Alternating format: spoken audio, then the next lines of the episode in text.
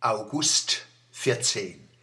Mein Vater Peter, eines von zwölf Kindern einer Bauernfamilie in Zotzenbach, hatte im August 1914 gerade seine Lehre als Kaufmannsgehilfe in Mannheim beendet und war alt genug, ins Feuer geworfen zu werden.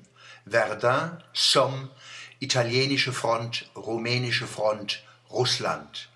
Der europäische Adel der der Welt diese Barbarei aufzwang, verheizte die Söhne der kleinen Leute. Er lebte nicht nur von deren Arbeit, er schlachtete auch deren Kinder. Die Herrschenden hielten viel auf Standesehre und nichts von der Würde des Menschen.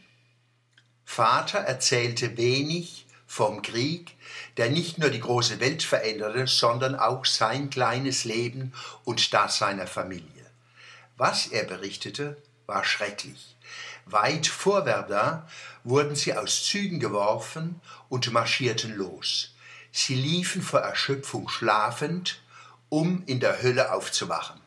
In Rumänien requirierten sie Schweine bei Bauern. Ein Bauer weigerte sich. Sie erschossen ihn. Stellungskrieg im Schützengraben.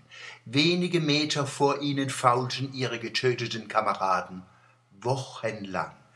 Diese zu bergen war unmöglich, weil auf jede Bewegung sofort geschossen wurde. Von posttraumatischen Belastungsstörungen war noch nicht die Rede. Psychiater behandelten vom Krieg Zerrüttete als Simulanten und schickten sie wieder ins Grauen. Vielen Überlebenden erschien später der Schamane aus Braunau als Heiler. Dabei litt er an denselben Krankheiten wie sie. Angst, Hass, Selbstmitleid, Minderwertigkeitsgefühle, Größenwahn. Feuer für die Hölle, die da kommen sollte. Eine jüdische Autorin sagte, Zitat, wir waren alle Träumer damals und Hitler hatte einen bösen Traum. Zitat Ende. Die Traumata hörten nicht auf. Noch in den 60er Jahren sausten Vaters Angst, Wut, Gewissensbisse und Albträume als Fäuste und Knüppel auf die Familie nieder. Die Männer, auch die an der Macht, waren fast alle geschädigt in fast allen Ländern. Vielleicht bilden die Skandinavier Ausnahmen. Die Zeitgenossen von 1914 waren Kinder, Enkel und Opfer von Kranken. Kaiser, Fürsten, Päpste, die Massen in den Tod schickten, über Jahrhunderte.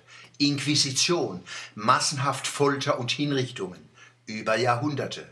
Genozide durch die Kolonialmächte, über Jahrhunderte. Der Wahnsinn war über tausend Jahre so normal, dass selbst viele Gegner des Monsters aus Braunau das Monströse nicht rechtzeitig erfassen konnten besonders bei Militär und Adel.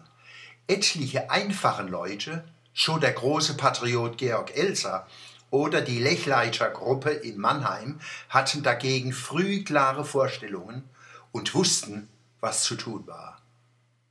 Nichts verschwindet, nichts wiederholt sich, alles kann besser werden, siehe Mauerfall vor 25 Jahren, alles kann schlimmer werden. August 14.